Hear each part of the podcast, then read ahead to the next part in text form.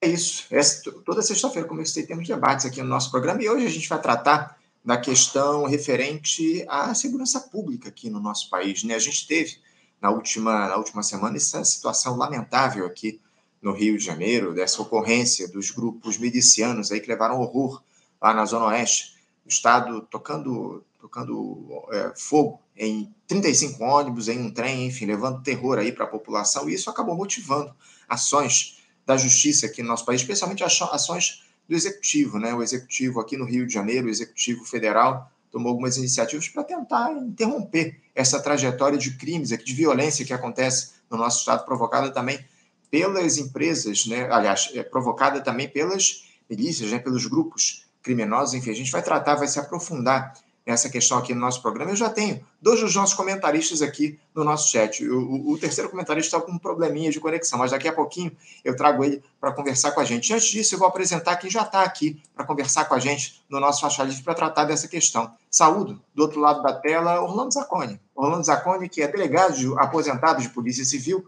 doutor em Ciência Política e coordenador do movimento Policiais Antifascismo. Orlando Zacconi, bom dia. Bom dia, Anderson. Muito obrigado pelo convite. Uma honra estar aqui novamente no Faixa Livre. Eu que agradeço, Zacone, a tua presença mais uma vez por ter aceitado o nosso convite para fazer esse importante debate aqui com a gente no nosso programa. Além do Zacone, eu já tenho aqui nos aguardando há algum tempo o Zé Cláudio Souza Alves. O Zé Cláudio, que é sociólogo e professor da Universidade Federal Rural aqui do Rio de Janeiro, novamente conversa com a gente no nosso programa a respeito desse tema. Zé Cláudio, bom dia. Bom dia, bom dia, Anderson Gomes, bom dia, Orlando Zacconi, tudo bem? Muito bom estar aqui com vocês uh, e os ouvintes e telespectadores, uh, espectadores e internautas. É isso, é isso. Muito obrigado mais uma vez, é Cláudio, você conversar com a gente, já esteve aqui com a gente na semana passada tratando desse tema e hoje a gente vai aprofundar um pouco mais essa questão. Eu estou aguardando aqui o João Batista Damasceno. O João Batista Damasceno está com um probleminha de conexão, ele acessou, inclusive, agora há pouco, a nossa, a nossa live, acabou caindo aqui. Vamos esperar para ver se ele volta aqui para conversar com a gente. Mas eu já vou dar início aqui ao nosso debate, uh, começando por você, Osacone, porque dentre os muitos problemas aí que o Brasil enfrenta nesse cenário de profunda desigualdade social, talvez o que mais salta aos olhos das pessoas é justamente aquele relacionado à segurança pública.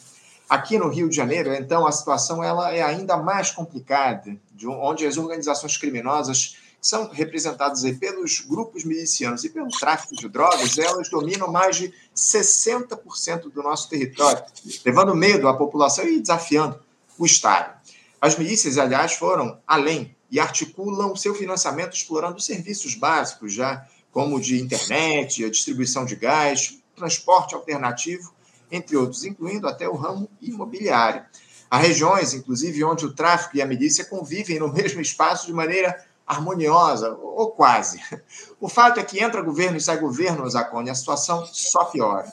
Nos últimos dias tivemos aí essa ação, como eu disse aqui há pouco, essa ação ousada aí de um grupo paramilitar lá na Zona Oeste, atirando fogo em 35 ônibus e um trem, após a morte de um integrante da quadrilha em uma ação policial. Esse caso motivou uma iniciativa do governo federal para auxiliar o estado do Rio de Janeiro que culminou essa semana com a assinatura de um decreto de garantia da lei e da ordem. Isso é algo que a gente vai debater daqui a pouquinho, o Zaconi, mas eu queria começar perguntando a você o seguinte: por que a segurança pública, depois de tanto tempo, tantas gestões de diferentes matizes ideológicos, ainda é um problema aqui no nosso país, o Zaconi? Então, Anderson, bom, eu acho que começa, e aí eu vou usar um trocadilho, né? A segurança pública tem trabalhado durante muitos anos apagando incêndio, apagando fogo, né? E eu falo trocadilho por conta do incêndio dos ônibus. Então, sempre que tem um evento, e recentemente nós tivemos a execução, né, o homicídio de alguns médicos na Orla da Barra, relacionados à disputa, né, é, entre esses espaços territoriais por esses grupos que você citou, né? E hoje milícia, tráfico, basicamente eles é, têm a mesma estrutura é, já, eu já não faço mais essa distinção. Milícia e tráfico é como falar comando vermelho, terceiro comando. Né? São grupos, facções distintas, mas que operam da mesma forma. Né? Hoje o tráfico também cobra ágil na venda do gás, assim como a milícia é, iniciou né, nessa modalidade né, de, de controle da, dessa economia informal. Eu acho que sim, a segurança pública ela trabalha sempre apagando incêndios, vou voltar a usar o trocadilho, mas não temos por parte do Estado, primeira percepção de que segurança pública não pode ser apenas a utilização do aparato policial para resolver questões é, dessa natureza. Você falou da, do controle econômico desses espaços. Bom, repara, como é que esse controle econômico se dá? Primeiro, o gás, que é o produto mais rentável né, desses espaços. Você ter uma ideia, na Rocinha, e aí não é nem dominada pela milícia, é dominada pelo tráfico, um morador na Rocinha ela não, ele não pode, ele é proibido de comprar o gás fora da comunidade, ele é obrigado a comprar dentro, pelas empresas que são autorizadas pelo Estado a vender dentro, que todo mundo sabe que tem, né, pagam um pedágio para poder operar ali para o tráfico. Bom, não é possível que a gente não pense num sistema onde o gás, a venda dele no varejo, nesses espaços, seja estatizado. Né? Ou seja, acaba essa história de nós financiarmos, a população financiar esses grupos. É simples. Na Rocinha, vou dar um exemplo da Rocinha, mas poderia dar um exemplo de Santa Cruz, Campo Grande. Nesses espaços, né, onde se cobra ágil e a população tem que pagar um preço mais caro pelo gás, o Estado faz uma intervenção, estatiza a venda do gás no varejo, com preço tabelado. Transporte alternativo que você citou. é ridículo, por exemplo, da Taquara para Barra, que isso é uma região próxima aqui no Rio de Janeiro, que de carro você leva, né, sem trânsito, 20, 30 minutos, pô, você tem que pegar três conduções, três transportes públicos para ir da Taquara para Barra o trabalhador gasta uma grana imensa, né? Um, um, dinheiro que ele não consegue dispor. Aí aparece o transporte alternativo. O cara grita, Barra da Tijuca, 10 reais. Ele vai pagar mais barato, vai chegar mais rápido.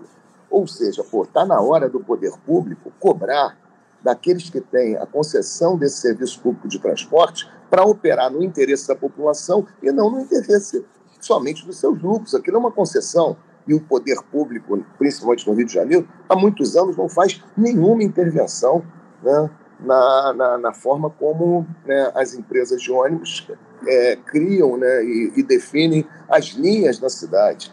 Então, o transporte alternativo é uma consequência dessa falta de intervenção do poder público. Droga, a mesma coisa, o mundo inteiro, o mundo inteiro já está legalizando a comercialização né, dessas substâncias que foram proibidas, a maconha, por exemplo, gerando impostos, gerando renda, gerando emprego, né? E no Brasil não, essa, esse mercado é entregue, né? Essa economia é entregue na mão desses grupos. Então, apagar incêndio é isso, é GLO, ah, manda o exército fazer uma pirotecnia no aeroporto, né, nos portos, né, para passar no RJTV, no Jornal Nacional, e todo mundo achar que a, que a situação está sob controle mas fazer uma intervenção que atinja diretamente a forma como esses grupos né, se estabelecem, inclusive é, no domínio dessas economias informais, isso o Estado nunca fez. O que, assim, a princípio, já para encerrar essa primeira pergunta, aí, é, acho que, da mesma forma que Darcy Ribeiro falou que a crise na educação no Brasil não era uma crise, era um projeto, eu estou achando também que essa crise da segurança pública que a gente está aqui há 30 anos debatendo não é uma crise, é um projeto também. Né? Porque esse domínio territorial tem outros efeitos, né? o Zé Cláudio sabe falar muito melhor do que eu sobre isso, no que diz respeito a essa relação promíscua do poder político com esses espaços dominados, principalmente quando chega o momento das eleições, na época da disputa eleitoral, e a gente está sendo cooptado por, pelo discurso de que a polícia e a segurança pública vai resolver isso. Não, quem vai resolver isso é a política. E precisamos realmente ter um projeto político que entenda né, como é que esses grupos operam essas economias e como o Estado pode retomar o controle disso. É isso. É isso. Obrigado, obrigado, Zacone, pela tua primeira participação. Antes de eu passar a palavra para o Zé Cláudio, já quero apresentar aqui o nosso terceiro convidado, que acessou aqui a nossa conexão, resolveu os probleminhas lá de conexão, já está com a gente, o João Batista Damasceno. João Batista Damasceno, que é cientista político, professor na Faculdade de Direito da Universidade do Estado do Rio de Janeiro e desembargador do Tribunal de Justiça aqui do Rio de Janeiro, do TRJRJ. Bom dia, Damasceno. Bom dia, Anderson. Bom dia, Zacone. Bom dia, Zé Cláudio e os que nos ouvem. É um prazer estar nessa manhã aqui nessa interlocução. Eu me atrasei porque eu tive que sair de onde estava, sem internet, e vir para um lugar onde eu pudesse me conectar com vocês. Obrigado, obrigado pelo esforço para conversar com a gente, fazer esse debate, Damasceno. Obrigado pela tua participação, mas eu quero passar agora a palavra para o Zé Cláudio, para ele falar também um pouco a respeito desse questionamento que eu fiz ao, ao Zacone, essa premissa que eu trouxe aqui. O, o, o Zé Cláudio, é, como é que você vê essa questão? Como é que você é, observa a possibilidade da gente superar essa, essa trajetória na segurança pública? Uh, de, por que, que até hoje, depois de tanto tempo, a gente não conseguiu ainda resolver, solucionar esse problema, Zé Cláudio? Então, vou seguir um pouco na direção do que o Zacone estava falando. Isso aqui, a meu ver, eu já analiso há muito tempo isso, isso é um grande projeto. Né? Isso aí é um projeto de muitas décadas, não para agora eu venho estudando isso, sei lá, desde a época da ditadura empresarial militar de 64, isso virou um grande projeto.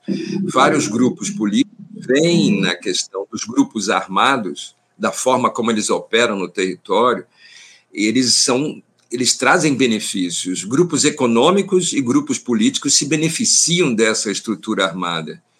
Então, eles não são, eles são apresentados como um grande problema, aí vai lá, se mata pessoas. Esse é o caso dos ônibus incendiados, do, do trem incendiado, há, há duas semanas atrás. Isso aí fica parecendo como um grande conflito entre o bem e o mal, a polícia tentando, aí, aí traz agora a Força Nacional, aí traz o Exército, fica parecendo uma grande guerra mas, na verdade, você tem vários grupos políticos e grupos econômicos que, desde a época da ditadura, se beneficiam com a, a atuação dos grupos armados. Se beneficiam como? No campo político, você tem controle territorial, você tem controle de quem entra, quem sai naquele território, quem vota, você compra eleições, você tem controle das pessoas andando e fazendo campanha naquele território. Isso é um grande, isso é uma grande jogada. Você faz acordos entre grupos, você vai ter igrejas, associações de moradores, clubes, você vai ter um conjunto da sociedade que vai estabelecer relações com aqueles grupos armados, que não tem como não estabelecer, eles estão no mesmo território, e esses grupos armados vão se impor e vai dizer: o meu negócio é esse, eu vou. Como eles têm grana também, muita grana, eles também vão injetar grana em campanhas eleitorais, em projetos políticos bem-sucedidos, e isso vira uma grande vantagem. No estritamente econômico, os grupos econômicos eles vêm de qualquer disputa, disputa por território, disputa por, por, terras, disputa por, por exemplo, você quer ter uma licença ambiental para atuar em determinada região. Você compra isso da milícia. A milícia garante para você aquilo, porque a milícia controla a Secretaria de Meio Ambiente daquele município. Então, na verdade, grupos econômicos. Aí tem um caso, por exemplo, um grupo econômico tem problemas com outro grupo econômico, são rivais, disputam, são concorrentes. Não tem problema. Grupos milicianos vão operar ali para poder prejudicar o outro concorrente e ele se afasta do território. Então, permanece apenas um grupo. Isso é muito comum. Então, é, é, a, a regulação das relações nesses locais, as relações políticas e econômicas vão se dar a partir do poder que esses grupos armados desenvolveram. Então, tem muita gente ganhando, muita gente não, pouca gente ganhando com isso, mas esses interesses se sobrepõem. São eles que vão financiar campanhas eleitorais, são eles que vão ter os seus negócios desenvolvidos naquele território, são eles que vão se projetar a partir de, de grupos religiosos, enfim. Tudo isso está muito articulado, muito relacionado. E num país, aí, Anderson, é o seguinte: você não tem projeto de país, você não tem projeto de nação, você não tem resolução de problemas econômicos de fundo que não se resolvem, você não tem incorporação da população à, à, economia, você tem desemprego crescente, você tem problemas relacionados à fome, à necessidade de sobrevivência. Você aqui estava falando vários problemas aqui, você tem transporte, você tem acesso a gás, o Zacone estava falando, né? você tem é, todo o mundo urbano ele é mapeado como um conjunto de interesses que a população tenta sobreviver ali. Se você não tem um projeto para resolução disso de forma uh, pública, de forma como o próprio Zacone está colocando, para que a própria estrutura pública controle regule isso, estabeleça parâmetro de um projeto de nação com essa população, tudo isso vira mercadoria, tudo isso vira ganho para esses grupos armados e para aqueles que se associam aos grupos armados. Então, nós vivemos essa situação. Não adianta vir com o Capitão América dizendo que vai so, so, resolver tudo, porque ele é um vingador, ele agora resolve qualquer parada, ele traz a força nacional. Não adianta, isso vai, vai vir para cá, eles vão ficar, eles vão embora, a gente vai ver essa pirotecnia toda dos Vingadores e não se resolve nada. E Vingador por Vingador, do outro lado tem o Batman, tem Batman, do outro lado tem os outros super-heróis que estão nessa disputa também, porque tem muito poder também. Então, para nós comuns mortais, a gente não consegue resolver essa parada. Né? É isso. É isso. Fazendo referência aí a figuras, a apelidos de, de pessoas aí que estão envolvidas com crime aqui no nosso país. O, o Damasceno te passando também a palavra, vocês fiquem à vontade, inclusive, eu sempre gosto de fazer essa observação, para fazerem interrupções nas falas uns dos outros, a gente está aqui no debate, então é, vocês fiquem à vontade aí para se interromperem, tratarem dos temas que a gente está dialogando aqui no nosso programa. Ô, ô Damasceno, como é que você vê essa questão da segurança pública? Enfim, você acha que, é, como, o Dama, como o Zacone e o Zé Cláudio disseram aqui, isso, é, para que a gente resolva essa questão, é só falta vontade política ou essa questão vai um pouco mais além disso? Pois é, claro que vontade política sempre é necessária, né, Anderson? Sem vontade política não se dá o primeiro passo. A questão é que não basta a vontade. É preciso que haja políticas efetivas. E aí sim, mexendo nos interesses. Né? Eu concordo plenamente com as duas falas aí do Zacone e do Zé Cláudio, com que eu tenho interlocução há muito tempo. Né?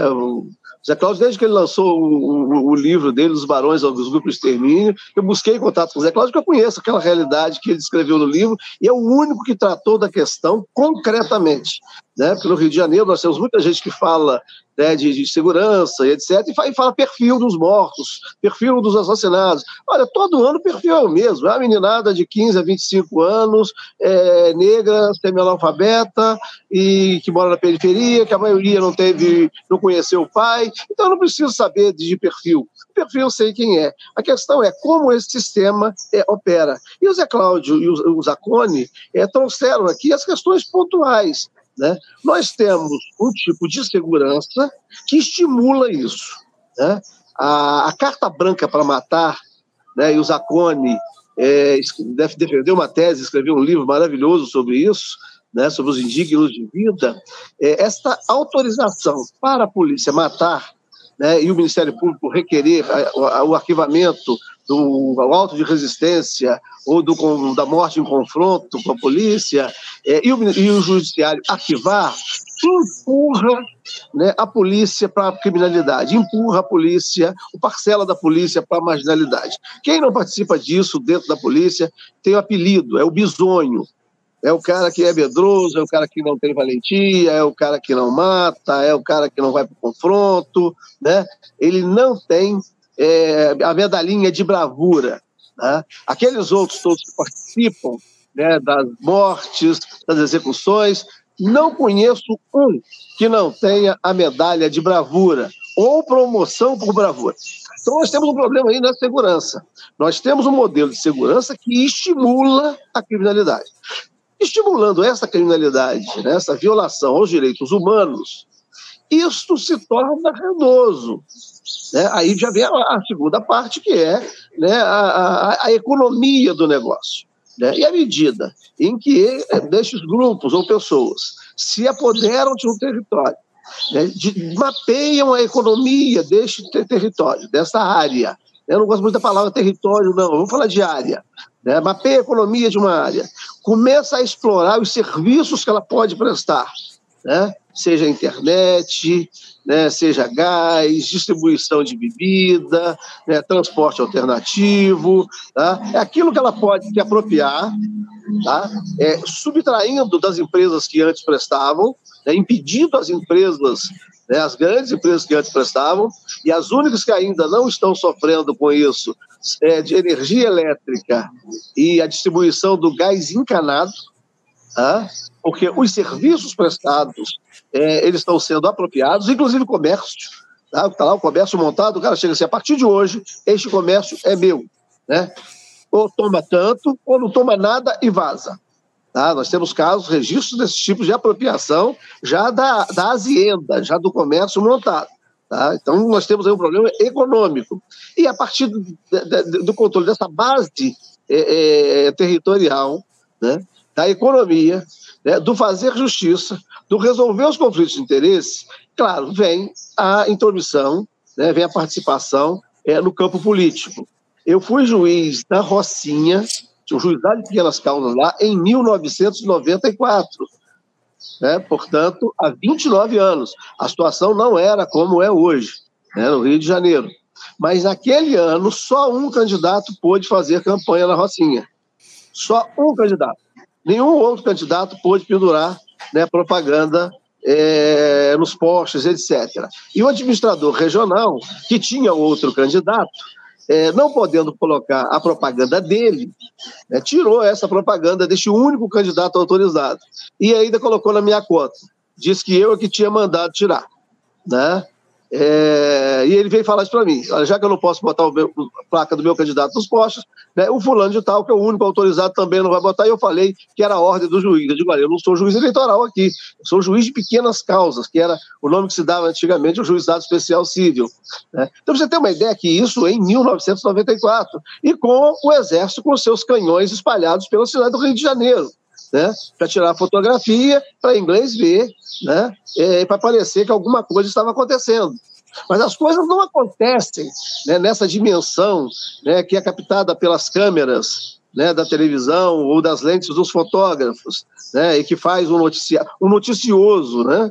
As coisas se dão é, nas entranhas da sociedade, é nessa rede né, onde as pessoas é, convivem, adquirem bens e serviços, é que essas relações se dão. Né? Então, o que falta, efetivamente, está aí o Zé Cláudio é que nos colocou isso, é uma política pública de resolver os problemas do país. Né? E, por, e, por, isso, por ausência de uma política pública, de ausência de projeto de país, né, esses grupos estão tomando né, determinados feudos e constituindo né, os seus campos de domínio. Então não adianta essa pirotecnia né, de colocar tanque né, no, no aeroporto para impedir tráfico de drogas né? É, colocar nos aeroportos, colocar aviões da FAB nos aeroportos para impedir tráfico de drogas. Né? Isso não é assim que a coisa acontece. E aí vem toda uma, uma política, já colocou isso também, do proibicionismo. Né? À medida em que nós alimentamos o proibicionismo, nós, ao mesmo tempo, encarecemos né, o negócio e propiciamos a, a, a, difusão desses negócios. Né? É interessante, Alisson, lembrar que o porto de Nova York ele era dominado pela máfia. Ali os estivadores viviam ali né, na dependência da máfia que controlava aquilo. Alguém teve a ideia de fazer os containers né, e não mais ter o descarregamento né, é, como era feito antes. Né? Os containers chegam numerados né, e um guidachista já coloca em cima do caminhão e sai. Né? A máfia ficou pendurada no pincel porque eles tiraram a escada e resolveu o problema né, da máfia no porto de Nova York. Então você vê que soluções existem. Né? Elas precisam ser pensadas e atacar o problema é, na sua profundidade, né, na sua base, né, que começa pela questão econômica, né, para essa rede econômica que se forma, né, e a partir dela se monta né, uma estrutura né, uma estrutura política, né, uma estrutura de dominação, tá, envolvendo, inclusive, né, os grupos religiosos, que a gente também não pode esquecer religiosos que participam dessa trama, né, dessa, desse novelo aí, né, é, sabendo quanto está participando ou apenas dando respaldo. Né? Então, sem pensar profundamente o Brasil, nós vamos apenas ver esse país se esfacelando em feudos né, sob o domínio né, de milícias e a morte do miliciano e que outro sucederá sem nenhum problema. Né? Sempre que houver um posto a ser ocupado, haverá quem o ocupe. Né? Então não adianta essa mortandade aí. Ah, matou, não tem problema, outro vai assumir aquele lugar imediatamente e os negócios continuarão sendo feitos, porque as pessoas continuarão a demandar por produtos e serviços e outros se disporão a, a, a fornecer os produtos ou serviços. É. Inclusive, Zé Cláudio tratou disso com a gente aqui na entrevista que ele deu na semana passada a respeito dessa substituição dessas lideranças, né? Os, os líderes vão, vão morrendo, mas outras pessoas vão sendo é, colocadas aí no comando dessas estruturas. O, o Zacone, passando de novo a palavra para você. Parece que o, a gestão Lula tem, de alguma forma, tentado atuar justamente no sentido de conter o avanço dessas organizações. E uma das soluções encontradas, como eu citei aqui, pelo governo federal para auxiliar os estados no combate ao crime foi a decretação dessa GLO, restritas, eh, restrita a portos e aeroportos. A partir dela, fica autorizada a atuação de militares da Marinha e da Força Aérea com poder de polícia, auxiliando no controle das cargas que chegam nos portos do Rio de Janeiro, de Itaguaí e de Santos, e nos aeroportos de Guarulhos, em São Paulo, e Galeão, aqui no Rio de Janeiro. Até o mês, o próximo mês de maio de 2024, seis meses, essa GLO presidente da República ele afirmou que haverá também um comitê de acompanhamento integrado das ações de segurança coordenado pelo ministro da Justiça, o Flávio Dino, e da Defesa, o José Múcio. As duas pastas vão apresentar um plano de modernização da atuação da Polícia Federal, da Polícia Rodoviária Federal, da Polícia Penal, também do Exército, da Marinha e da Aeronáutica, abre aspas, visando melhorar a atuação em portos, aeroportos e fronteiras, fecha aspas. O governo também informou que essa GLO não será necessária em faixas de fronteiras do Brasil com outros países, regiões que também terão reforço militar. Nesses locais, o Exército e a Aeronáutica fortalecerão as ações, com ênfase no Paraná, no Mato Grosso e no Mato Grosso do Sul. Já a Marinha vai ampliar a atuação na Baía de Guanabara, na Baía de Sepetiba, nos acessos marítimos ao Porto de Santos e no Lago de Itaipu. Eu queria ouvir vocês, evidentemente, a respeito dessa GLO, que foi a notícia aí dessa semana, se vocês acreditam que ela é parte da solução para esse problema da segurança pública, especialmente para impedir a entrada de armas e drogas pelas nossas fronteiras. E eu queria aproveitar também é, para lembrar um episódio que aconteceu recentemente desse sumiço aí de 21 armas do arsenal do Exército lá de Barueri, em São Paulo, que acabaram parando nas mãos de traficantes aqui no Rio de Janeiro e também na própria capital paulista. Essa é a verdade. 19 dessas armas já foram devolvidas, né? vamos usar o termo correto, né? Essas armas foram devolvidas aí para as forças de segurança, para o Exército, e duas delas seguem sendo procuradas. Ou seja, colocar as forças armadas que nós temos atualmente para fazer o patrulhamento das portas de entrada do país é a melhor alternativa, Zacone? O que mais poderia ser feito pelo governo federal no sentido de se avançar nessa questão? Estou sem seu áudio, Zacone, está fechado. Desculpa. É, primeiro, eu gostaria de, de lembrar né, que desde 92, da Rio 92, nós temos intervenções federais que, é, que aconteceram de diversas formas, inclusive nessa forma de GLO, no Rio de Janeiro, e nós estamos hoje vivendo tudo isso que você já narrou e que é né, objeto aqui do, do nosso debate. Ou seja, se intervenção federal né, na segurança pública, se GLO funcionasse, o Rio de Janeiro devia estar vivendo numa realidade completamente diferente dessa que nós estamos vivendo. Porque é aquilo que eu falo, é, isso tudo é, é, é convocado para apagar incêndio e para fazer né, um espetáculo midiático no sentido de tentar passar para a população a sensação de que as coisas estão sob controle. No que diz respeito à participação das Forças Armadas na segurança pública, eu tenho ainda uma questão que eu gostaria de dialogar nesse momento. Isso foi um projeto construído pelos próprios militares na passagem da ditadura para a redemocratização, onde os militares pensaram em como se manter nas relações de poder no Brasil pós-ditadura militar. E eles escolheram a área da segurança pública como a porta para se manterem nessas relações de poder. Começou na Constituinte, os militares fizeram um lobby muito forte na Constituinte para aprovarem dispositivos antidemocráticos que estão em vigor até hoje, como o artigo 142 da Constituição, que dá possibilidade de interpretação de que as Forças Armadas, olha só o absurdo, é, tem como função garantir o funcionamento dos poderes da República. Pô, pelo amor de Deus, é o poste mijando no cachorro. Não são as Forças Armadas que têm que garantir os poderes constituídos. São os poderes constituídos que têm que garantir o funcionamento das Forças Armadas. Essa inversão foi disputada pelos militares, que inclusive né, fizeram lobby para a manutenção das polícias militares que já estavam como forças auxiliares e de reserva, porque isso também foi um avanço que a ditadura militar fez em transformar essas forças militares em forças de segurança e reserva das Forças Armadas, foi feito um lobby na Constituinte para que as polícias militares fossem mantidas como né, agências de segurança na Constituição, lá no artigo 144. Ou seja, nós temos um projeto de manutenção de um poder militar dentro de uma república né, que passa pela porta da segurança pública. E a GLO nada mais é do que a gente alimentar esse projeto. E aí, quando nós tivemos né, a, a, a, o retorno daquilo que muitos nomeiam como partido de farda, né, quando nós tivemos aí a eleição do Bolsonaro, com toda aquela cúpula militar, né, acompanhando né, a, a, construção do seu governo, participando do seu governo, e tudo aquilo que a gente enfrentou recentemente, nós não podemos esquecer que a porta de entrada desses militares na política foi a segurança pública. Então, fazer a crítica da participação militar na segurança pública é garantir, primeiro, né, o debate sobre uma ordem democrática para o nosso país. Países de tradição democrática não admitem forças armadas apontando suas armas para dentro do para o seu próprio povo.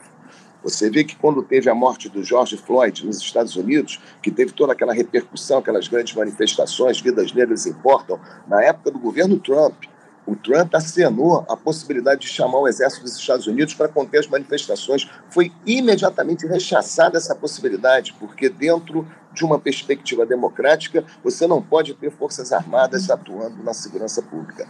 Infelizmente, o governo atual do PT, repetindo né, o que outros governos fizeram né, anteriormente, é, aponta tarefas para a participação militar na segurança como solução, quando, na verdade, além de não ser solução, é um grande problema na é, para a democracia brasileira. Então, acho que as forças de segurança têm que ser responsabilizadas pela ordem da segurança e essas forças são as polícias.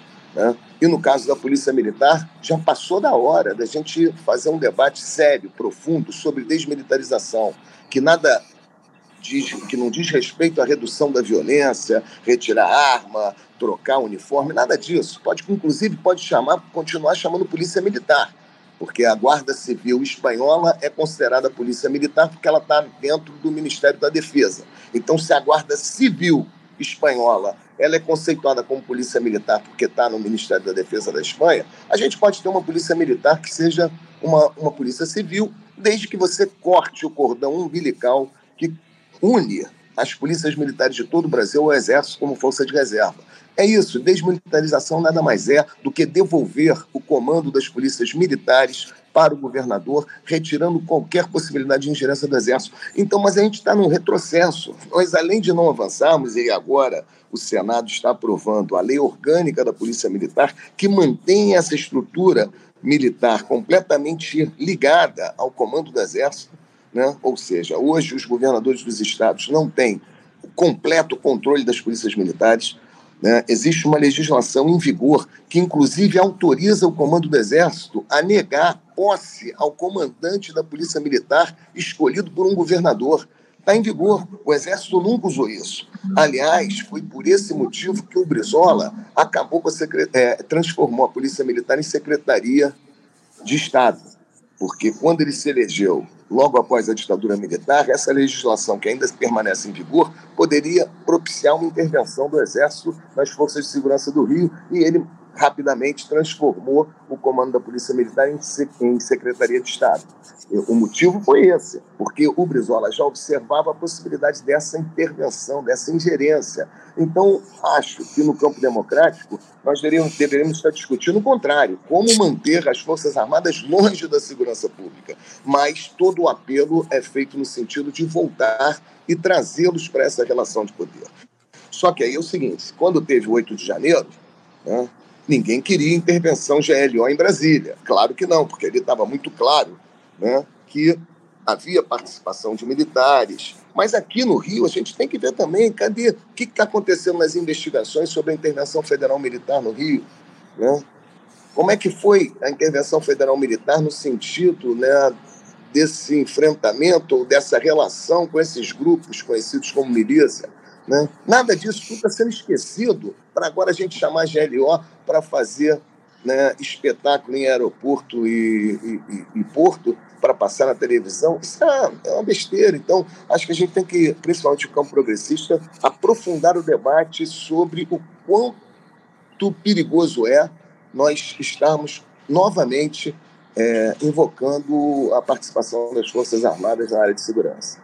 É isso. Obrigado, obrigado, Damasceno. Ô, Zé Cláudio, eu vou passar logo a palavra para você, para você se posicionar também em torno dessa instauração aí, esse, desse decreto de, da garantia de lei da ordem pelo presidente Lula em portos e aeroportos. Você vê como uma, uma boa alternativa e eu queria que você falasse também sobre essa questão da desmilitarização que o Zaconi trouxe aqui para a gente. Você acha essa uma, uma solução para o problema da segurança pública, desmilitar, desmilitarizar as polícias aqui no nosso país?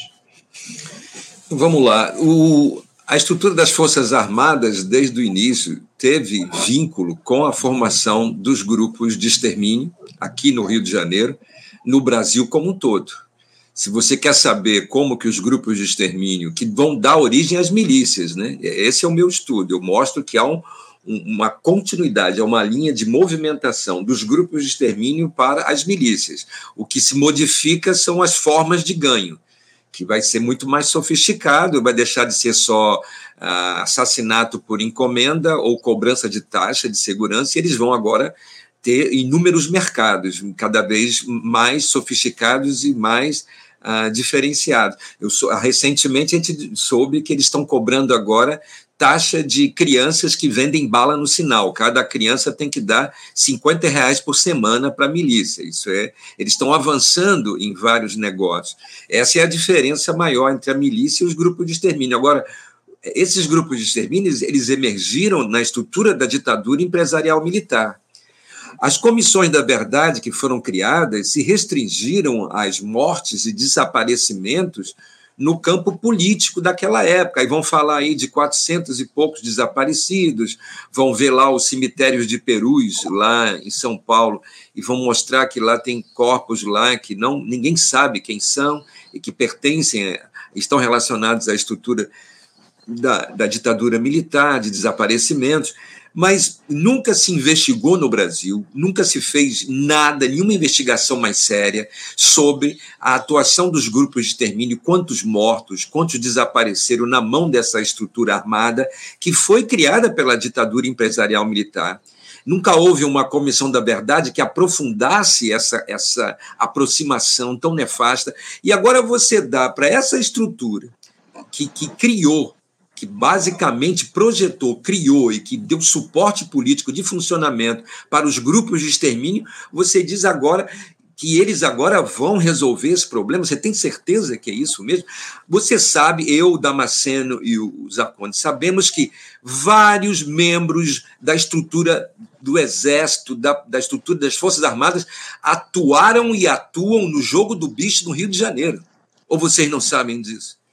Que por serem, por serem capitões, por serem terem cargo dentro da estrutura armada, das Forças Armadas, eles ascenderam a, a, capos, são capos hoje do jogo do bicho no Rio de Janeiro. E aí você vai dizer que essa estrutura das Forças Armadas é isenta e que vai resolver o nosso problema. Logo, o jogo do bicho, o jogo do bicho tem relação com tráfico de drogas, com milícia, com tudo. Eles têm um poder econômico absurdo, todo mundo sabe disso e eles estão intocáveis. Hoje eles estão no meio de uma guerra, não sei se vocês sabem disso, mas o jogo do bicho hoje tem uma cisão interna, onde três, onde três bicheiros estão disputando, estão guerreando com um outro bicheiro e estão se matando entre si. Já tem oito assassinatos, os caras são esperados para chegar em casa.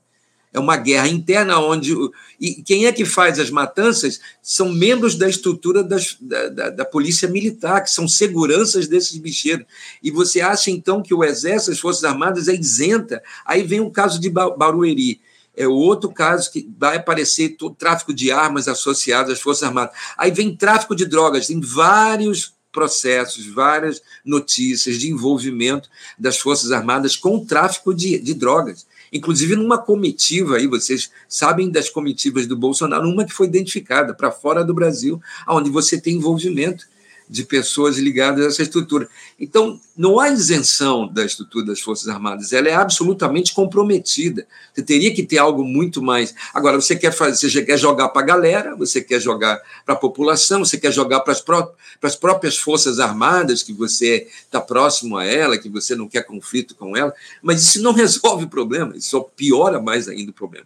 Nós teríamos que ter uma investigação, teria que expor aqueles que cometeram crimes na época da ditadura, crimes de várias ordens, de assassinatos, vínculos com estrutura de grupos de extermínio, crimes de desaparecimento, de tortura, todos esses crimes, eles teriam que vir à baila. A gente fez uma anistia, uma anistia que apagou isso, mas isso tudo continua no país, isso permanece no subsolo da nossa realidade, e esses grupos, como milícia e o próprio tráfico de drogas, eles estão associados a essa lógica do passado, sim. Eles foram criados, foram envolvidos nesse, nesse projeto armado, de controle armado dessas regiões todas. Infelizmente, é isso que nós vivemos.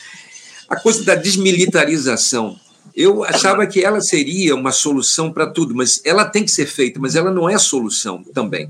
Eu acredito que você teria que fazer uma reestruturação absoluta dessa estrutura policial, uma reconfiguração total. O Zacone sabe tão bem quanto eu como ela é comprometida a um movimento, a uma, a uma cultura institucional, a uma dinâmica absurda de, de você não conseguir sair fora dessas dinâmicas de, funcionamento institucional, eles se defendem, se protegem e eles crescem, e aí você agora tem a, o desmonte daquilo que o Brizola fez. O Brizola unificou e criou uma Secretaria de Segurança Pública. Agora você cria Secretaria de Polícia Civil, Secretaria de Polícia Militar, para fazer o quê? Para negociar cargos. Hoje, o chefe da Polícia Civil, hoje, no Rio de Janeiro, é um cara indicado por uma estrutura de Belfor Roxo vinculada à milícia é o Márcio Canela, vocês sabem disso. Uhum. Ele que indica o nome do Marcos Amin, e ele, esses caras têm hoje controle sobre a estrutura de, da Polícia Civil. E você quer fazer, você quer desmilitarizar a Polícia Civil, ela nem militarizada é. Era uma estrutura de segurança comprometida. Agora, você quer saber uma coisa pior ainda, que a GLO não vai tocar? Essa grana que está dentro de uma prefeitura, quando você vai analisar, vem aqui na Baixada analisar, quer ver? As empresas que prestam serviço de obras para as prefeituras, quando você for analisar essas empresas, você vai ver que elas têm capital miliciano. Vocês querem saber disso? É legal, a grana deles lá que está funcionando é super legal, não passa por crime algum.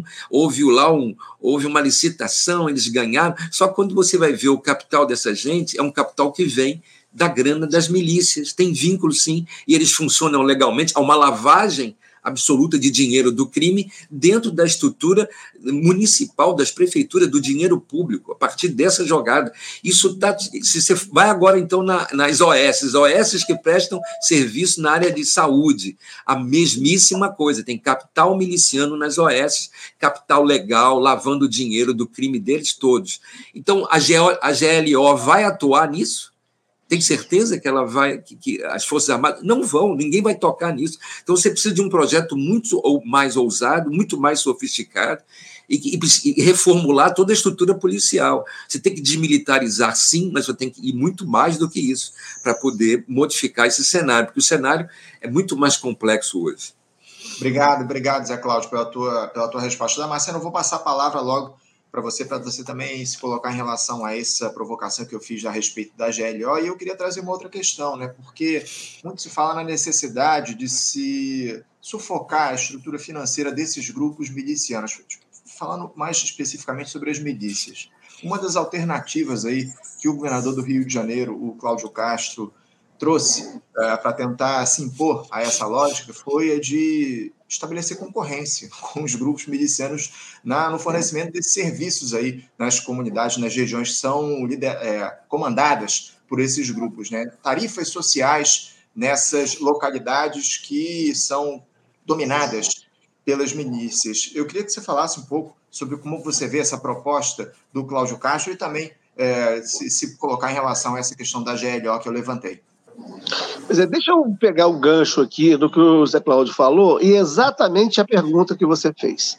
É, eu conheço funcionários que trabalham na, no município, inclusive engenheiros que fiscalizavam as obras contratadas pelo município, é, e alguns deixaram né, a municipalidade, foram para outras funções, porque não, não, não, não tinham condições de trabalhar naquelas condições, as obras públicas licitadas nem sempre são executadas por aqueles que venceram a concorrência. É, a gente vai lá, participa de uma concorrência para realizar uma obra pública, né, é adjudicado a ele né, o primeiro lugar, né, a, a, obra, vem o segundo lugar ou terceiro lugar e fala assim: vocês não podem fazer essa obra, desistam da obra. É, essa área é nossa e nós é que vamos fazer essa obra. Aí o primeiro lugar desiste. O município pega e né, os municípios adjudica ao segundo lugar né, da concorrência. Vem lá o terceiro lugar e fala assim: você também não pode fazer. Essa área é nossa, quem tem que fazer essa obra somos nós, você não vai fazer. Tá? E aí sim, né, o segundo lugar também desiste e o poder público acaba adjudicando né, ao terceiro lugar, que é o dono da área. Tá? É, eu nunca tinha falado isso publicamente, tenho ciência dessa ocorrência, é, por funcionários que deveriam, é, que tinham a função de fiscalizar essas obras, né, e que deixaram as funções por pela impossibilidade de efetivamente exercer uma fiscalização, porque como é que vai é, fiscalizar a regular execução né, de uma obra se essa obra está sendo, sendo feita né, por aqueles que são os milicianos, aqueles que estão ali né, para né, dominar uma área e, e, e, impor não só o seu, o, a, o seu poder é, bélico, como também o seu poder econômico, o seu poder político, com as suas ligações, etc. Então não adianta fazer licitação.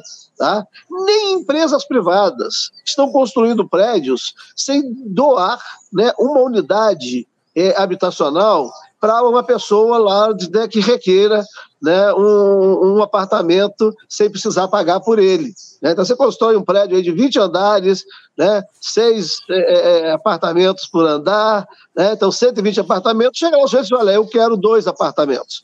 Né, para sua obra correr com tranquilidade, né, para você não ter nenhum problema. Acabou. Né? Então, no final, ele já não tem mais 120 apartamentos para vender, ele tem 118 apartamentos, que dois já foram é, é, é doados né, aquela pessoa que vai prestar né, um serviço de segurança, entre aspas, né, durante a construção do prédio. Então, você tem uma ideia da dimensão né, econômica é, deste problema. Tá? E aí não é GLO que resolve isso. Né? Não é GLO que resolve isso por muitos motivos. Primeiro, que a GLO é externa. Né? A GLO é externa. Ela hum, é como um juiz de fora. Né? É, durante o Brasil Colônia, o, o, o juiz era o presidente da Câmara, era chamado de juiz ordinário. Né? Ele era prefeito, ele era o intendente, né? prefeito, presidente da Câmara e juiz. Quando havia um problema de interesse da corte, interesse do rei, o rei é, mandava um juiz de Lisboa, um juiz tocado, que chegava, né? E esse juiz era de fora, ele chegava, o que ele falava ali, todo mundo fazia de conta que concordava, ele ia embora, ninguém cumpria a sentença dele, né?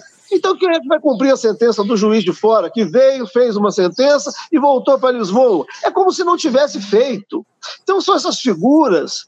É, é nós temos que entender a, a, as relações concretas e aquilo que aparenta ser é, compor as relações. Tá? A GLO, né, a presença é, é, é, dos tanques, dos portos ou dos aviões né, nos aeroportos, é, é coisa externa, é só pirotecnia. E está muito na, na formação do presidente Lula. Né? O presidente Lula, desde o começo, ele é uma figura é, midiática né, e, de certa forma, também construída né, naquele fim da ditadura empresarial militar.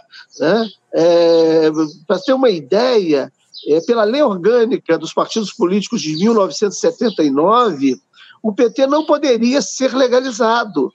É, a, tinha vedação expressa, referência é, que, no, que, partido tivesse referência à classe social, à religião. Né? Então não poderia ter um partido dos trabalhadores. Né? A mesma coisa aconteceu né, com a retirada, assim que houve, houve a facilitação para legalizar um partido que fazia referência a uma classe social, embora a lei expressamente vedasse esta referência, né, houve aquele episódio de retirar né, o PTB né, do Brizola e entregá-lo para Roberto Jefferson e Ivete Vargas. Tá? Nós vamos relembrar esse evento né, do ano de 1980 e 81. Tá? Então, foram as duas figuras que emergiram ali né, com o PTB, sem nunca terem tido qualquer relação é, com o PTB. Foi a Ivete Vargas, do presidente, e o Roberto Jefferson, que surge no cenário político nacional, né, naquela conjuntura, né, naquele PTB né, que fora retirado é, do Brizola né, que era um, tinha um projeto, pode ter as polêmicas dele lá, né, mas tinha um projeto nacional, é, e, e, tinha serviços é, é, mostrados ao longo né, da sua carreira política. Então, o que nós estamos é, é, faltando é projeto político e tratar as coisas, como o Zé Cláudio trata do livro dele, como né, o Zaconi trata dos estudos e dos livros dele, a partir das questões que são concretas. Né? Nós vamos colocar as Forças Armadas para combater o tráfico de drogas, depois de um avião da comitiva presidencial estar transportando 39 quilos de cocaína eu fico pensando nesses 39, por que 39 e não 40? Eu fico até pensando que perderam um quilo né, na viagem. Né? É, e o seguinte, é, um sargento não faz isso sozinho.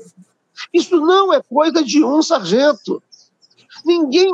Olha, se fosse uma canetinha, não seria coisa de um sargento. Numa estrutura militar, um sargento envolvendo né, uma comitiva presidencial, um sargento não tem autonomia para chegar e colocar dentro de um avião 39 quilos de cocaína. Isto é coisa de uma estrutura.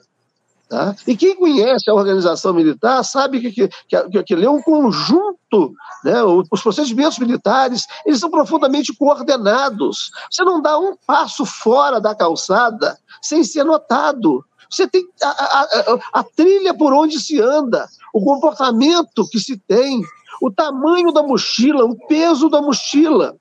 Né? Os militares são muito disciplinados nessa questão.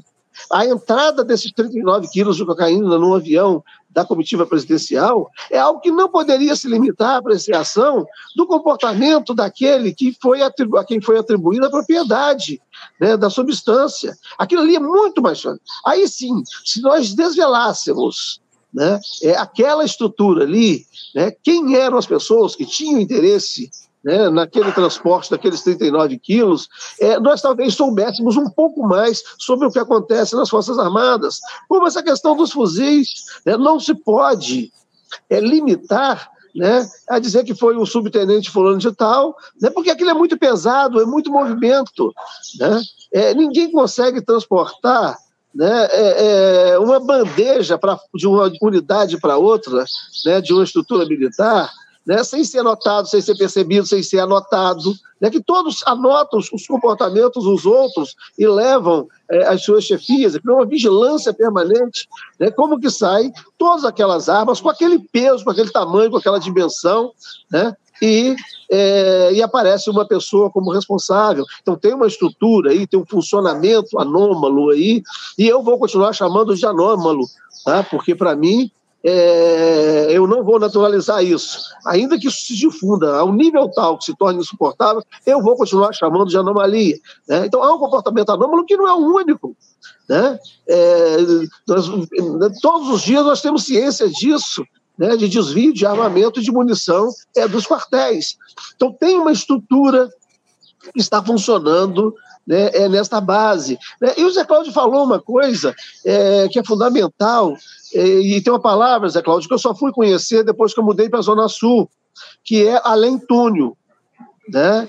É, na periferia, na Baixada Fluminense, onde eu vivi, onde eu atuei, né? eu não conhecia essa expressão, além túnel.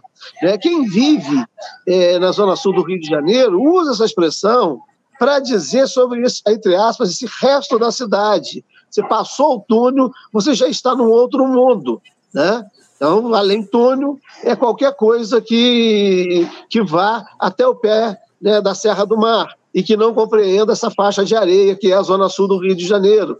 Então, a, a abertura política, a democratização, né, é, novos valores nas relações é, sociais né, decorrentes da abertura política, é, o sul, naquela faixa de areia, no além-túnel, né, notadamente na Baixada Fluminense, nada se alterou. Aquelas pessoas que atuavam na ditadura militar continuaram atuando e continuaram atuando do mesmo jeito. Né? Eu só como juiz eu trabalhei na Baixada Fluminense 18 anos, três anos em Magé e 15 anos em Nova Iguaçu. E não vi, né? e tinha minha vivência anterior, né? é, na Baixada Fluminense, conhecido o Mauro Morelli, né? Quando ele foi é, nomeado primeiro bispo de Duque de Caxias, né? tive atuação na política estudantil, né? É, estive na, na, com o Dom Adriano Hipólito em Nova Iguaçu. Então, os problemas né, é, são, é, continuaram os mesmos é, pós-ditadura.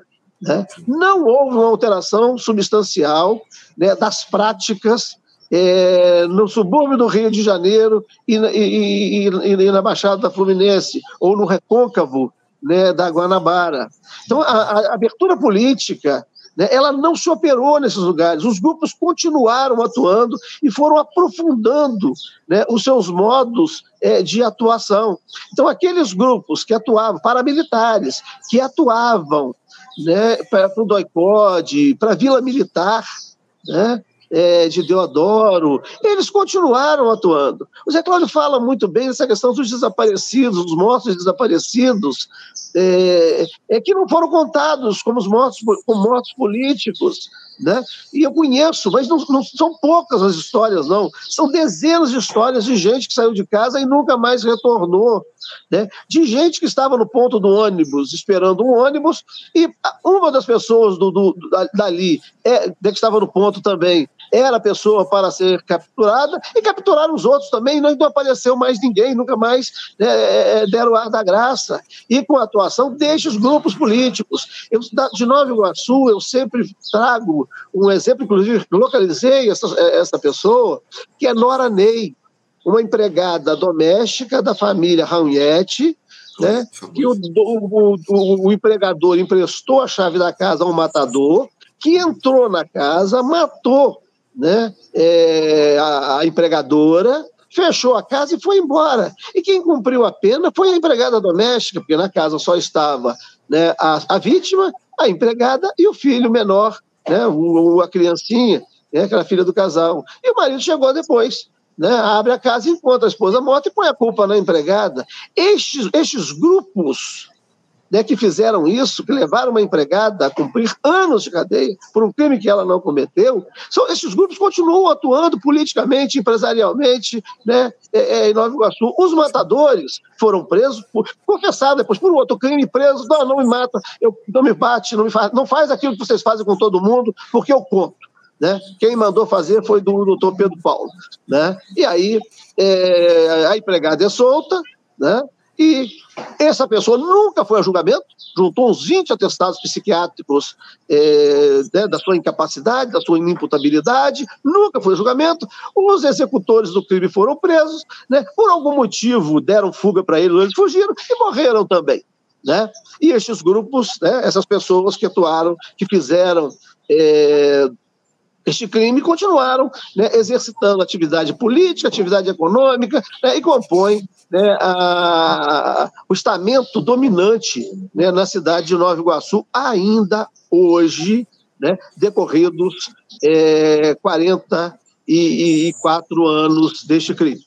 Tá? Então, para você ter uma ideia, eu localizei o processo criminal, localizei o processo civil que a, a empregada é, ajuizou, né? É, é, é busquei é, conhecê-la, ela está é, morando no estado de Minas Gerais, né? acaba de se aposentar, né? e é, um caso desses gritantes, tá? que a estrutura política, jurídica e militar, fundada na Vila Militar, tá?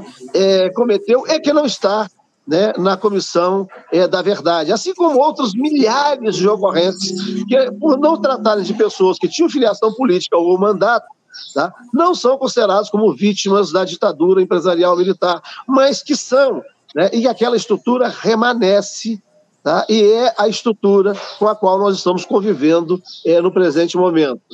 É isso. O, Damasceno, eu comparei esse caso aí que você trouxe do desaparecimento, entre aspas, das armas lá no, lá no, no arsenal do Exército, lá em Barueri, com o um episódio das gigas da perimetral aqui no Rio de Janeiro, né? Como é que é, armas pesadas daquele, daquela monta somem, desaparecem assim sem que ninguém saiba? É, enfim, é, é, um, é tudo muito estranho, tudo muito suspeito e está ligado a essa lógica que você trouxe aqui para gente. Eu vou mudar de assunto, a gente está se aproximando aqui, inclusive, do, do, da, da, parte final do nosso debate. Eu queria trazer uma outra questão, já passando a palavra para o Zacone, porque é uma unanimidade aí na esquerda, Zacone, que as forças de segurança do Estado devem deixar o embate aí nas regiões pobres da cidade, onde temos a ocorrência, via de regra, de um morticínio de pessoas negras para passarem a usar a inteligência e a estratégia no combate ao crime.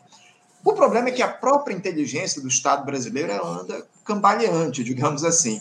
Duas semanas atrás, houve aí essa ação da Polícia Federal contra integrantes da Agência Brasileira de Inteligência acusada de atuar politicamente durante a gestão Bolsonaro para monitorar adversários políticos do ex-capitão. Algo que abriu aí uma disputa dentro desses dois órgãos e evidenciou os problemas que existem nesse setor no Estado brasileiro. Eu queria que vocês falassem um pouco sobre isso, como é que anda o setor de inteligência aqui no nosso país, nos mais diferentes órgãos, se está preparado para combater o crime, há uma integração efetiva entre eles, essa disputa aí que surgiu entre a Polícia Federal e a ABIN prejudica essa dinâmica? E, se a gente, por acaso, deveria partir para um, outro modelo, talvez criar um novo órgão de inteligência que atuasse e exclusivamente nessa questão do crime organizado. Começando com você, Zacone, por favor. Então, olha, eu acho que a nível federal, a parte essa tem dado né, para controle político. Né? Os estados são opositores políticos. E, e a, inclusive visando a criminalização desses opositores políticos, né? Quer dizer, todo esse monitoramento, né? Isso é feito também é, em nível dos estados, né?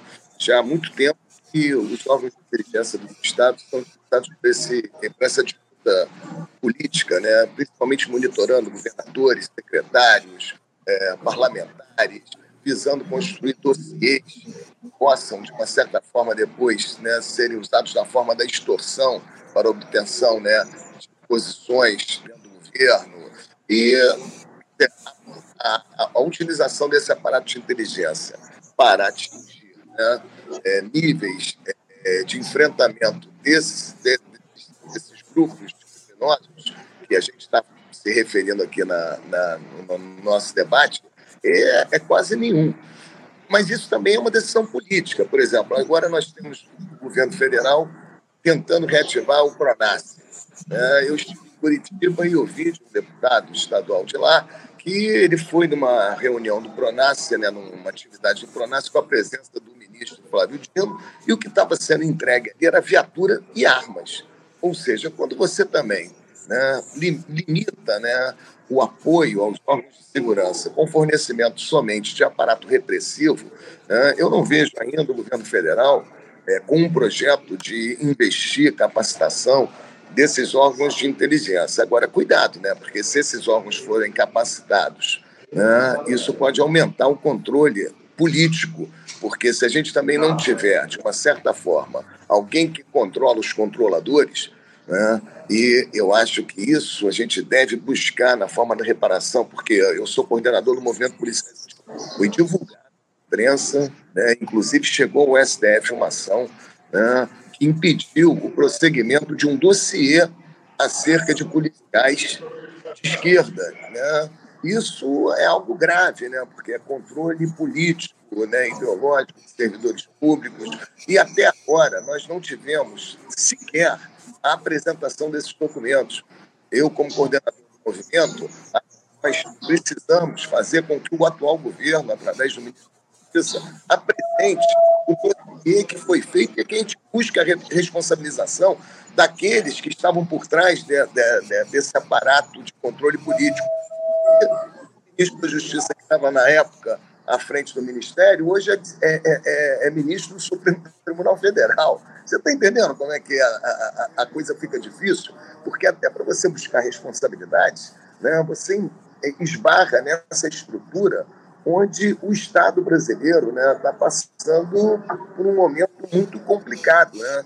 Essa polarização, essa disputa política faz com que cada vez mais os órgãos de inteligência sejam utilizados para o, enfrentamento político e muito pouco para as mas, e isso também, de uma certa forma, a gente tem que entender, porque conforme né, o Zé Cláudio colocou, né, não tem nenhum interesse né, o Damasceno também, né, de, de, de, se mudar essa estrutura. Então, o que, é, o que se apresenta como crise é um projeto, né, a inteligência vai ser usada só para disputa política, e na ponta o que a gente tem uma política de repressão militarizada que tem como consequência a letalidade da nossa juventude pobre, né, do povo pobre, porque essa guerra ela não é plantada né, onde vivem as populações dos estados sociais mais altos, é, evidentemente que nós sabemos que todo esse aparato repressivo, né, esses armamentos que estão sendo entregues hoje, cada vez mais pelo governo federal para as polícias do Estado, vão ser utilizados né, nas periferias. E, bom, ninguém, ninguém acha isso estranho, né? Então, acho que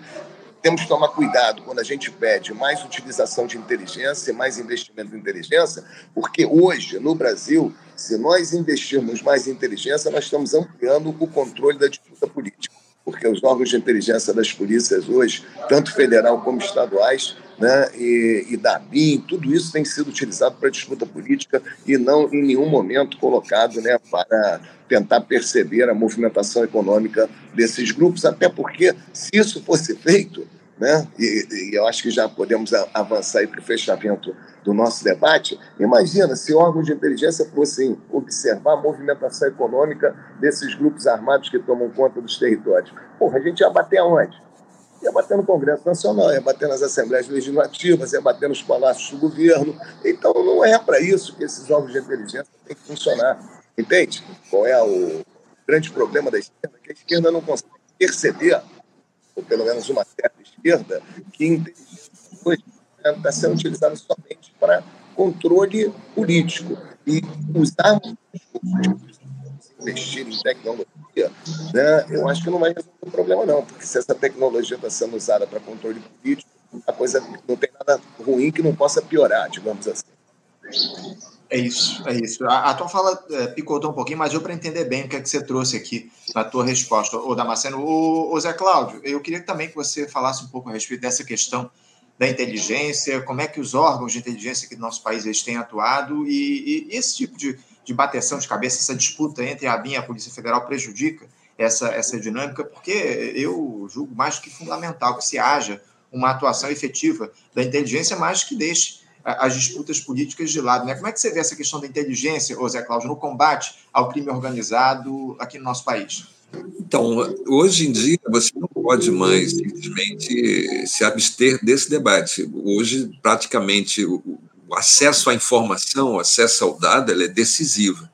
Mas, se aquele que vai acessar a informação e acessar o dado, como o Zacone trouxe muito bem, ele está comprometido, se ele está comprometido com projetos políticos, projetos políticos, por sua vez, estão comprometidos com esses grupos armados ou com gente que está na estrutura política comprometida com grupos armados, ligados a tanto a dimensão da criminalidade quanto a dimensão da injustiça, da violência praticada por dentro do próprio Estado, como é o caso das milícias, seja qual for a forma de prática eh, violenta e criminosa, se o político, se o grupo político, se o partido, se a coalizão tem comprometimentos com essa estrutura, não adianta você botar uma estrutura de inteligência que ela vai operar para favorecer esse grupo. Então, você está sem saída, né? Você, você, entrou numa ratoeira. Você acha, se esses projetos que a gente está falando, políticos, eles estivessem voltados para a população, para a solução de problemas da população, comprometidos com a liberdade, com a autonomia, com a liberdade desses grupos sociais, se ao invés de matar preto, pobre, favelado, periférico, fazer licitações fraudulentas, como essa que o Damasceno tão bem trouxe, essa, essas estruturas todas por dentro, com fraudes, com corrupção, com extorsão. Se não fosse um projeto vinculado a isso tudo, e se fosse vinculado a uma estrutura que trouxesse proteção, garantias, vida, direito, organização para populações mais pobres, você teria uma estrutura de inteligência que favoreceria isso. Só que não é isso que nós temos. Então, como é construir uma outra forma de, de operação para tudo isso? Como é reformular essa estrutura do Estado? Como é refundar o Estado?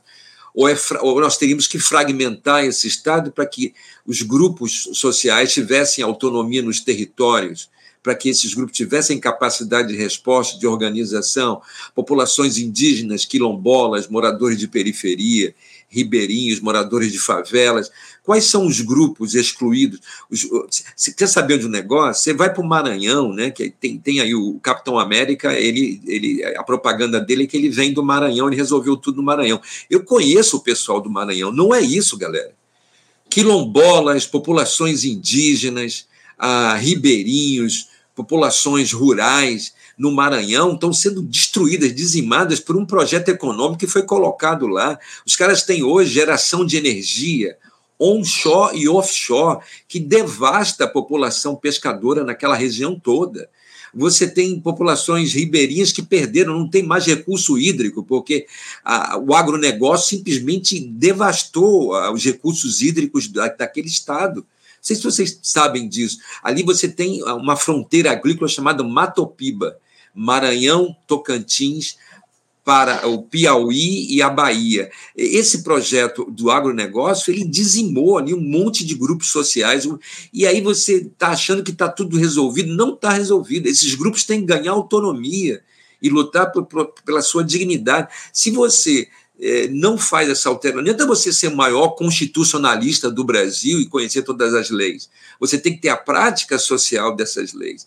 E, infelizmente, não é isso que a gente está vendo. Então, você montar uma estrutura de inteligência nas mãos dessa estrutura de poder que está aí, não vai resolver, pelo contrário, vai piorar mais ainda. Aí botar a polícia. A Polícia Federal, eu sei que ela tem é, capacidade de organização de inteligência, mas ela volta tudo isso, mais uma vez, para grupos ligados ao tráfico de drogas, sou especialista em tráfico de drogas, e não avançam além do ataque direto a, esses tráfico, a esse tráfico de drogas. Então, fica tudo muito é, paralisado naquele, naquela fronteira e você protege os principais uh, beneficiados por isso, que são os grupos políticos. Isso, eles não são tocados, são protegidos pelas informações. Então, não, não adianta você montar essa estrutura e disputar a BIM disputando com a Polícia Federal, vai dar no mesmo. Na mão da BIM, na mão da Polícia Federal, acaba chegando no mesmo lugar. Você tem que ultrapassar esse modelo.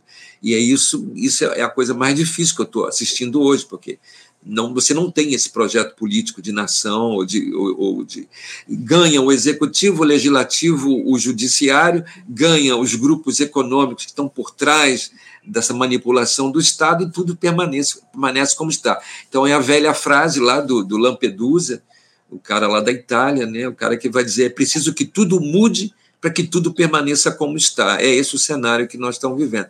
Todo mundo quer mudar tudo para que tudo permaneça efetivamente como está. Então não adianta GLO, inteligência, nós permanecemos na mesma situação. Obrigado, obrigado, Zé Cláudio. O, o Damasceno, uh, eu também queria te ouvir a respeito dessa questão da inteligência que eu trouxe, mas eu queria levantar, aproveitando a, a deixa que o Zé Cláudio me deu, uh, falar um pouquinho a respeito da institucionalidade, porque o cenário ele é tão grave que essa semana a gente teve um episódio que custa a gente acreditar que ele tenha acontecido. O, o miliciano Peterson Luiz de Almeida, é, conhecido aí como PET, fechou no último domingo o presídio José Frederico Marques, em Benfica, aqui na zona norte do Rio de Janeiro, após um suposto erro de comunicação entre o Tribunal de Justiça do Rio de Janeiro e a Secretaria de Administração Penitenciária, SEAP. O esse tal de PET estava preso temporariamente desde o final de agosto, suspeito aí de integrar uma milícia e comercializar armas de fogo de maneira ilegal. A prisão temporária dele chegou a ser prorrogada por mais 30 dias em setembro, mas expirou no último fim de semana, o que fez com que ele fosse solto. De acordo com a SEAP, a pasta não foi informada por meios oficiais da conversão da prisão temporária dele em preventiva, o que impediria a soltura desse cidadão. Sem a notificação da justiça, o suspeito foi solto. O pedido de manutenção da prisão dele teria sido enviado para um e-mail da SEAP que não existe mais. Essa foi a alegação lá do Tribunal de Justiça. Não, mas eu não, não sei nem se você vai poder responder essa questão. Mas esse tipo de comunicação, ele não deveria ser feito através de um sistema integrado, online, ao invés de, do envio de um e-mail? Eh, como é que você observou esse episódio para lá de estranho e outra. Uh, o judiciário é parte do problema quando a gente fala de segurança pública, Damasceno. A institucionalidade em si tem interesse em combater os grupos criminosos ou ela se serve dessa dinâmica? Anderson, a, a é um mundo à parte. Tá?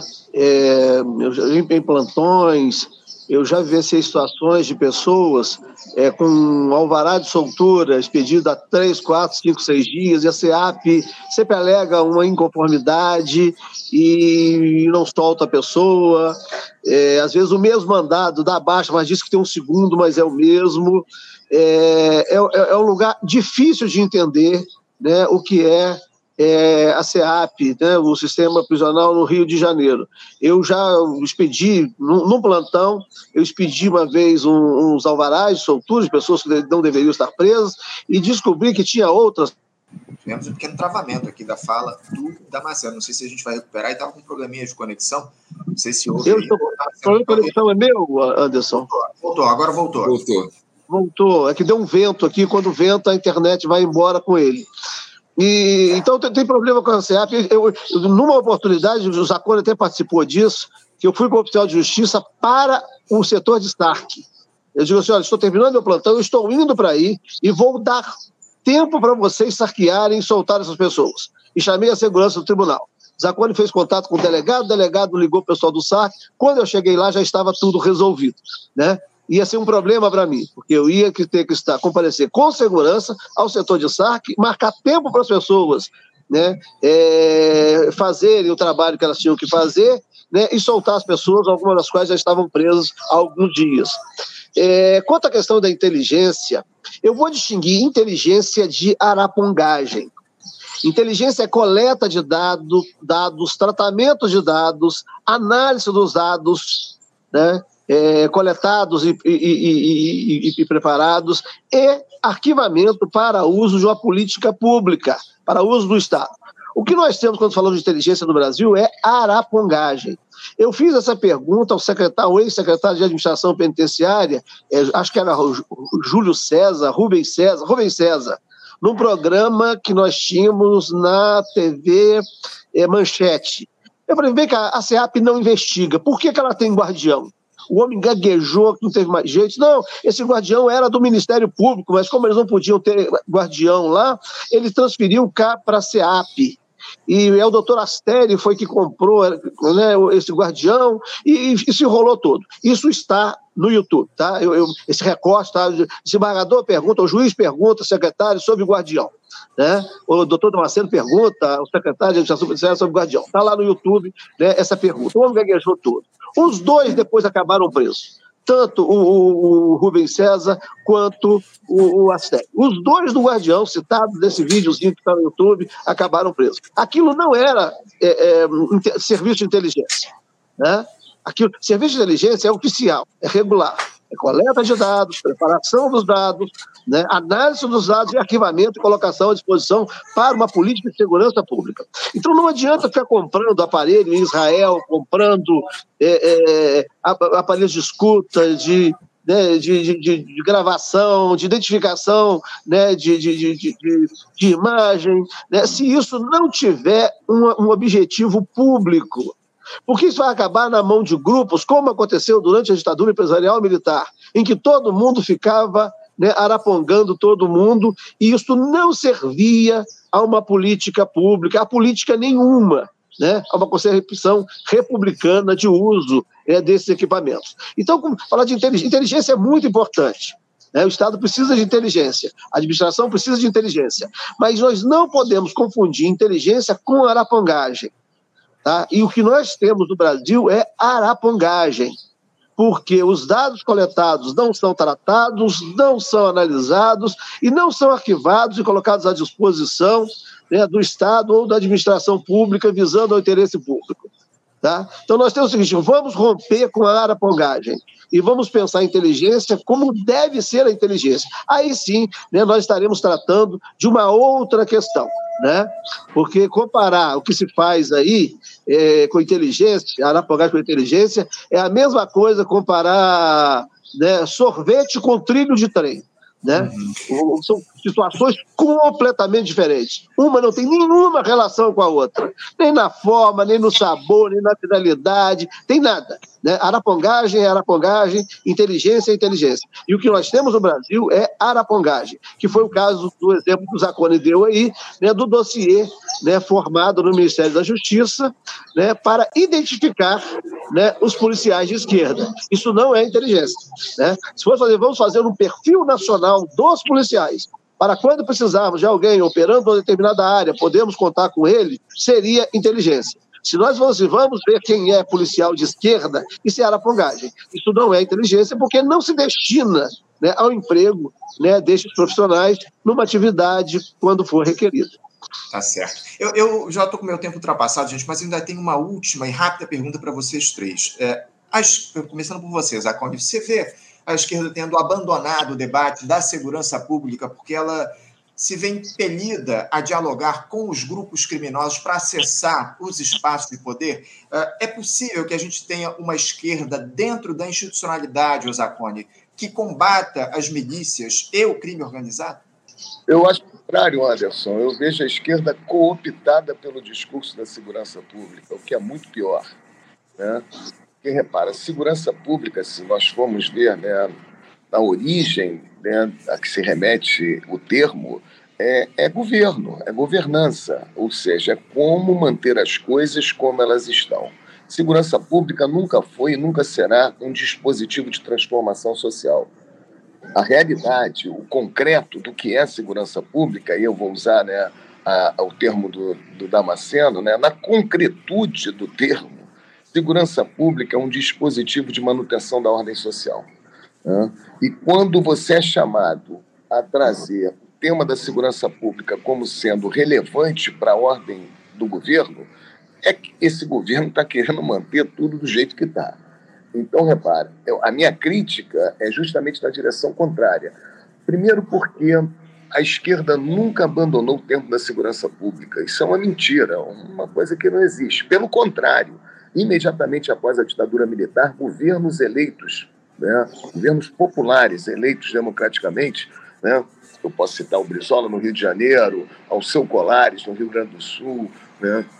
Franco Moldor em São Paulo, né? Miguel Arraes em Pernambuco, esses governos que foram eleitos imediatamente já no processo de abertura política, tiveram um projeto de segurança pública que contemplava segurança com garantia de direitos humanos né? E, e direitos fundamentais para todos.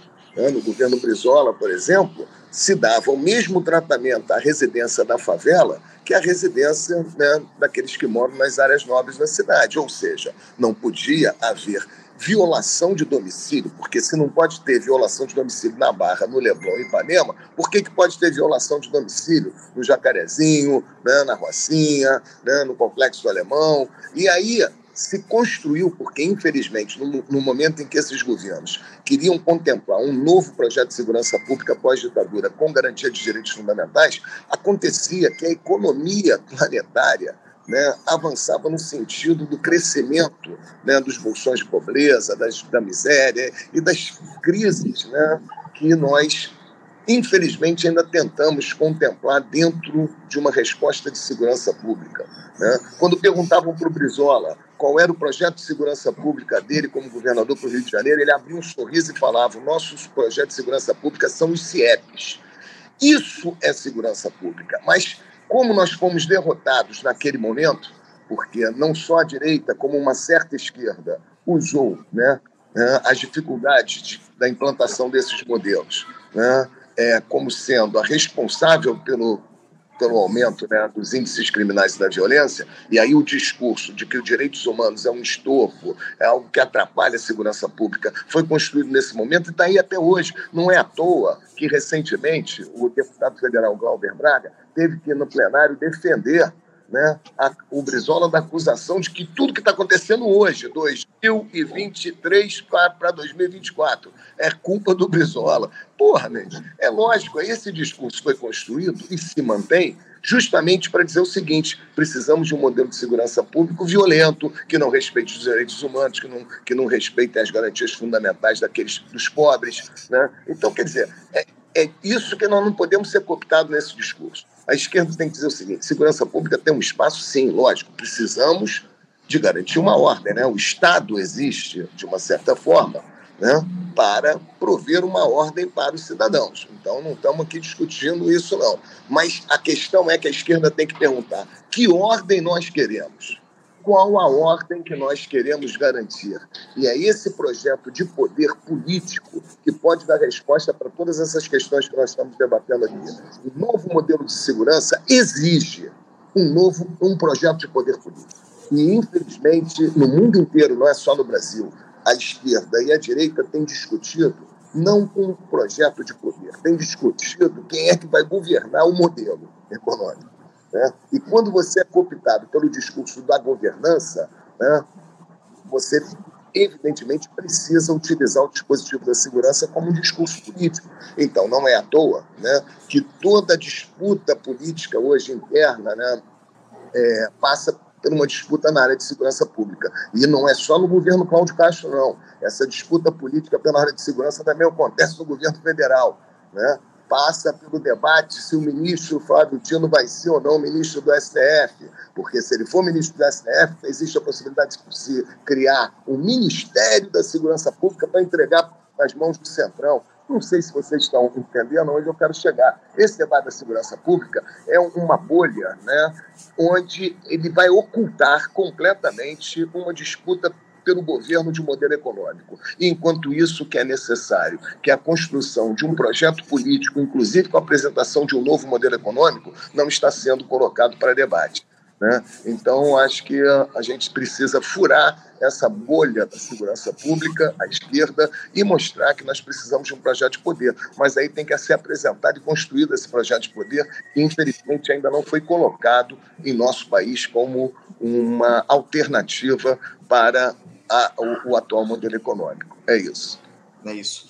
Zé Cláudio, passando a palavra para você aqui, uh, como é que você vê essa questão? Você acha possível a esquerda, dentro da institucionalidade, ela combater uh, os grupos criminosos? A gente já tem falado muito sobre isso contigo aqui no programa nos últimos tempos, mas eu queria te ouvir mais uma vez a respeito dessa questão. É, é possível a gente combinar a institucionalidade, a esquerda dentro da institucionalidade, diante dos interesses que estão colocados com o combate ao crime organizado, aos grupos milicianos? Então, a esquerda, ao longo do tempo, ela se rendeu, né? O que eu percebo é, ao longo do tempo, o Zacone trouxe aí os primeiros eh, governos após a ditadura, mas de lá para cá, tudo, tudo que nós assistimos foi uma rendição, inclusive da própria dos primeiros governos Lula, a gente não vê um avanço no campo da segurança pública. Você tem aí o Pronas, que vai distribuir recursos, mas é aquilo que a gente está sabendo: distribuiu armas, viaturas, criou presídios e estabeleceu uma lógica de segurança pública na repressão e na porrada. Aí teve a chacina do PAN, 2007, vocês se lembram, né? 1.500 homens entram no alemão, Sérgio Cabral, governador, e matam 19 pessoas.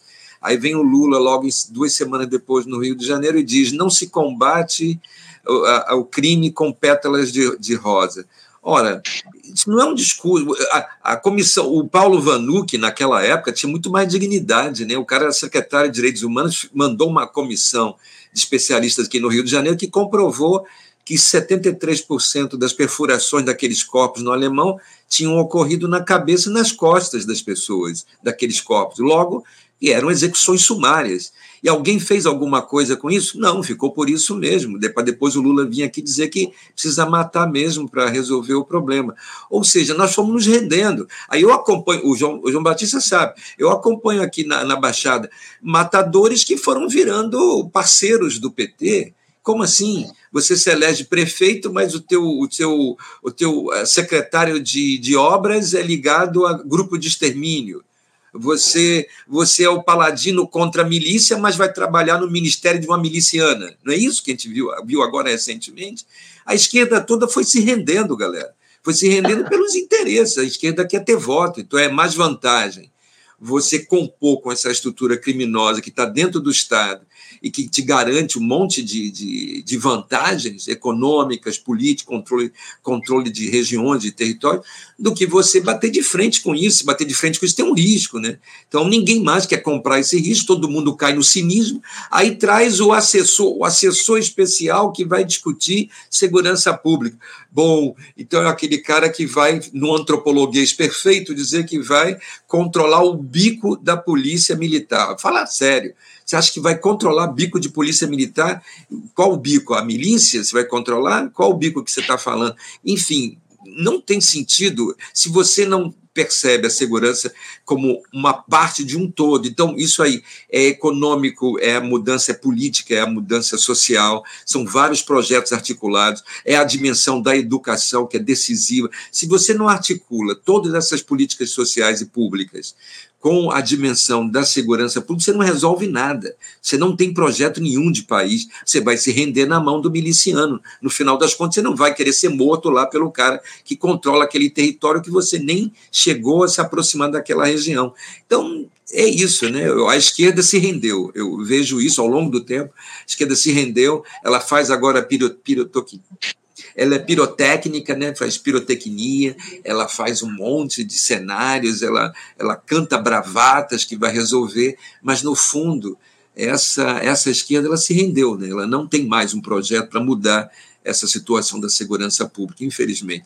E ainda mais quando tem gente morta, o caso Marielle é um, é caso vergonhoso, foi um caso, um caso que se politizou, ninguém resolve isso, nem a esquerda quer resolver, nem a direita, ninguém, está lá o corpo e nós não sabemos aonde a dimensão desse crime todo está, e é o caso mais notório, mais vergonhoso, a meu ver, que a gente não consegue resolver. Né? É, é isso. É, tudo, tudo, muito grave, né, Zé Cláudio? E a, e a Gesa Correia, nossa espectadora, ela ainda faz uma, uma observação que ainda não veio aqui no, no nosso debate, ela diz aqui, e ainda vão privatizar as prisões. É isso, é, é, é faz parte desse projeto que está colocado. Damasceno, última palavra para você, para você se coloca em relação a essa questão que eu levantei aqui, uh, das esquerdas uh, efetivamente interessadas em combater elas dentro da institucionalidade, os grupos criminosos. E uma outra questão que acabou vindo também ao longo dessa última resposta: você vê é, alguma necessidade de se separar o Ministério da Justiça da Segurança Pública para que haja uma efetividade maior no combate às organizações criminosas? Como é que você vê essa questão? E fala um pouquinho sobre essa ideia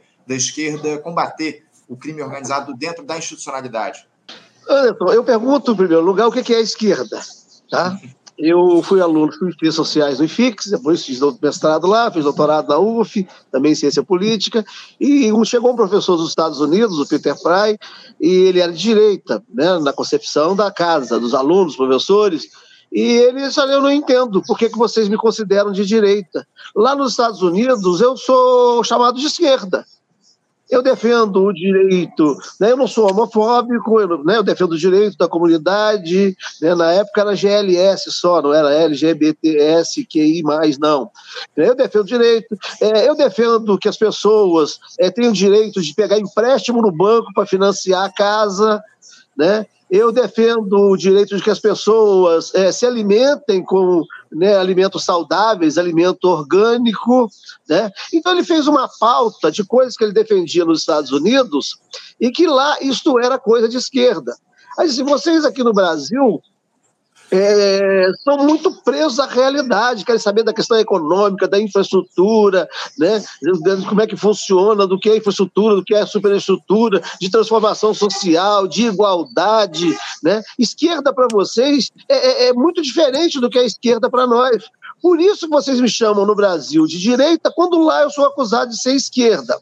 Né? Então, a partir desta fala deste professor, eu passei o seguinte: esse pessoal que diz que é esquerda é esquerda, né? quem usa uma linguagem neutra, né? todas, todas e todos, é esquerda ou é apenas politicamente correto, ou é apenas mais uma pessoa. Quem monta uma mesa e faz questão de ter lá, né? Ah, a mesa, para ser de esquerda, tem que botar uma mulher, né, um negro, né, um homossexual, né, um, uma pessoa verticalmente prejudicada que não pode mais falar não, né? Portanto, eu contemplo a diversidade. Então eu sou de esquerda. Né?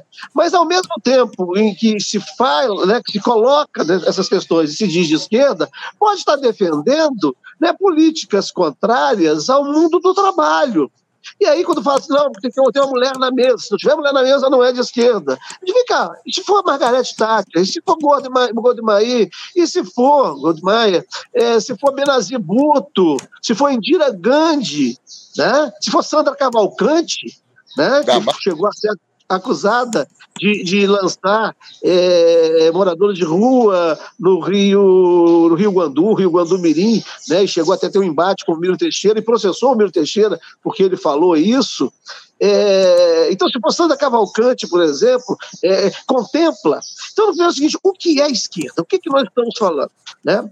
Então, eu, eu parto do pressuposto: esquerda é quem defende o mundo do trabalho e quem defende as pessoas que compõem o mundo do trabalho. Quem está querendo manter a ordem e defendendo o capital, notadamente o capital financeiro, pode fazer o discurso bonitinho o que fizer, mas não pode se colocar à esquerda. Então, eu acho que a primeira coisa que nós precisamos é definir esse termo. E está faltando essa definição.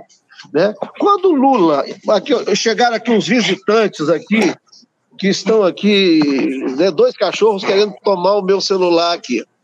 É, então, o, esse caso aí que o Zé Cláudio falou, do alemão, eu atuei como perito na Corte Americana de Direitos Humanos, no julgamento do Brasil neste caso, a declaração do Lula foi esta mesma.